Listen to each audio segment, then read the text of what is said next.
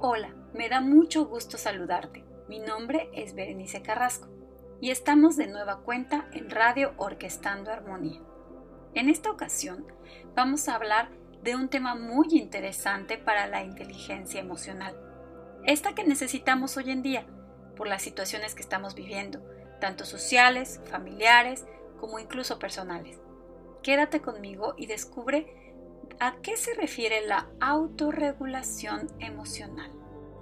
¿Has sentido que a veces no puedes controlar tus emociones? ¿Que el enojo te controla? ¿Que dices cosas terribles cuando alguien te hace enojar y que después sientes culpa por haber dicho tantas cosas fuera de control? Que a veces, por ejemplo, no hay congruencia entre lo que tú piensas y lo que haces? ¿Que de repente te cuesta asumir las responsabilidades o incluso adaptarte a nuevos cambios? Bueno, pues estás frente a una gran tarea, la de aprender con respecto a la autorregulación. La autorregulación implica manejar las emociones para facilitar las tareas, es decir, controlar nuestros impulsos. De repente las personas pueden llegar a nuestra vida y pueden llegar de una manera muy agradable y ahí está todo bien. Nuestras emociones se, encuentran básicamente estables, mm, armónicas con lo que está pasando. Pero ¿qué sucede?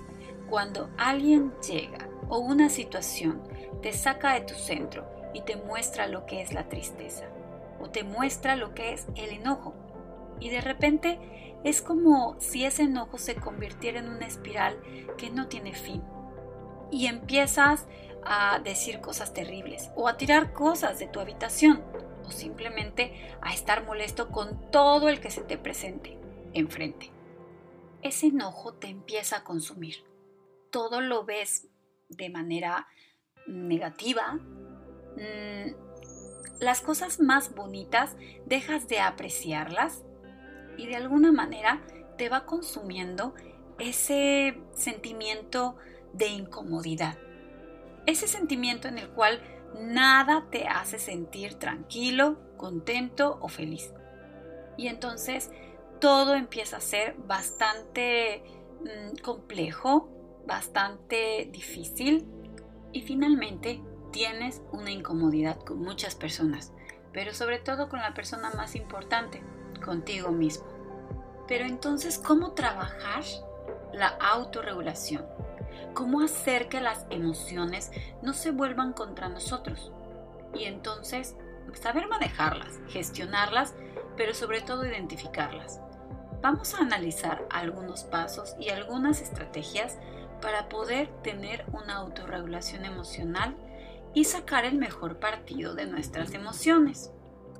En primer lugar, es importante reconocer cuáles son esas emociones que nos perturban, las cuales no podemos pues manejar tan fácilmente. Por ejemplo, cuando estamos felices, pues es una emoción que nos genera mucha motivación, mucho arrojo, mucha energía y no tenemos problema con ella. Ah, pero ¿qué tal cuando estamos tristes mm, o enojados? Entonces, estas emociones se pueden mostrar bastante complicadas. Complicadas porque hacen que tomemos decisiones a veces erróneas en cuanto a cómo comportarnos, las decisiones que tenemos que tomar o simplemente no nos dan ganas de ir por los objetivos deseados. Para eso será importante que reconozcas cuáles son las emociones que no sabes manejar. Algunos, por ejemplo, es el miedo. Reconoce cuáles son las emociones que te sacan de tu centro, de tu control, que de repente no sabes cómo actuar o simplemente explotas.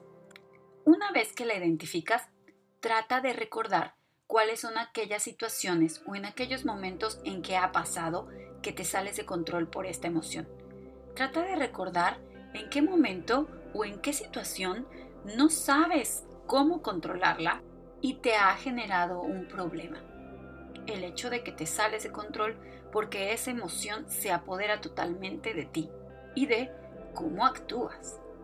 Una segunda estrategia es percibir cómo siente tu cuerpo cuando esa emoción llega a ti. Por ejemplo, cuando tienes miedo, a lo mejor te paralizas, sientes que tu corazón está latiendo rápidamente, a lo mejor sientes que no te puedes mantener en pie.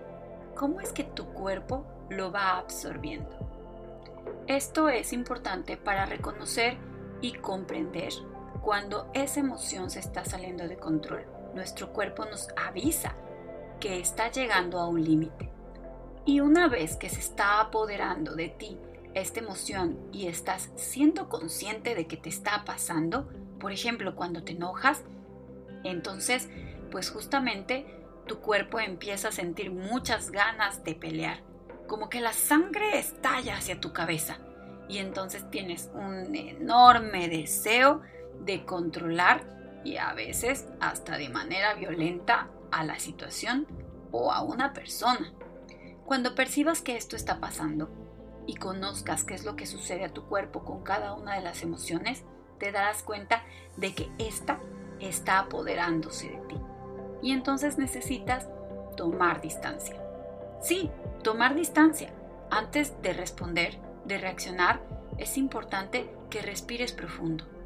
Inhala y suelte el aire por la boca.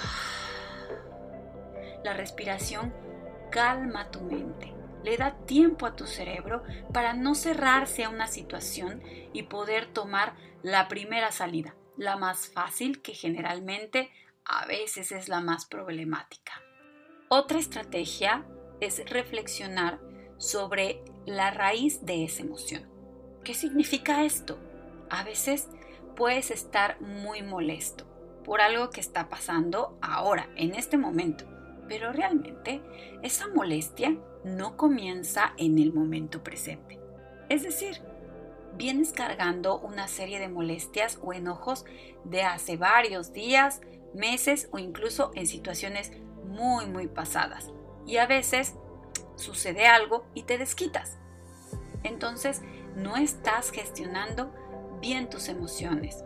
Para eso será importante una palabra y una acción que se llama asertividad aprender a expresar lo que piensas y sientes en el momento presente de la mejor manera, tratando de no herir a nadie, pero sí de exponer tus puntos de vista. Cuando nosotros ejercemos la asertividad, entonces estamos dando la oportunidad a nuestras emociones de expresarse. Decimos lo que pensamos, lo que nos hiere, lo que nos hace sentir mal, de manera que dejamos ir esa emoción y estamos tranquilos y calmados de haber expresado lo que en ese momento nos pareció indigno, que nos enojaba o que nos ponía tristes.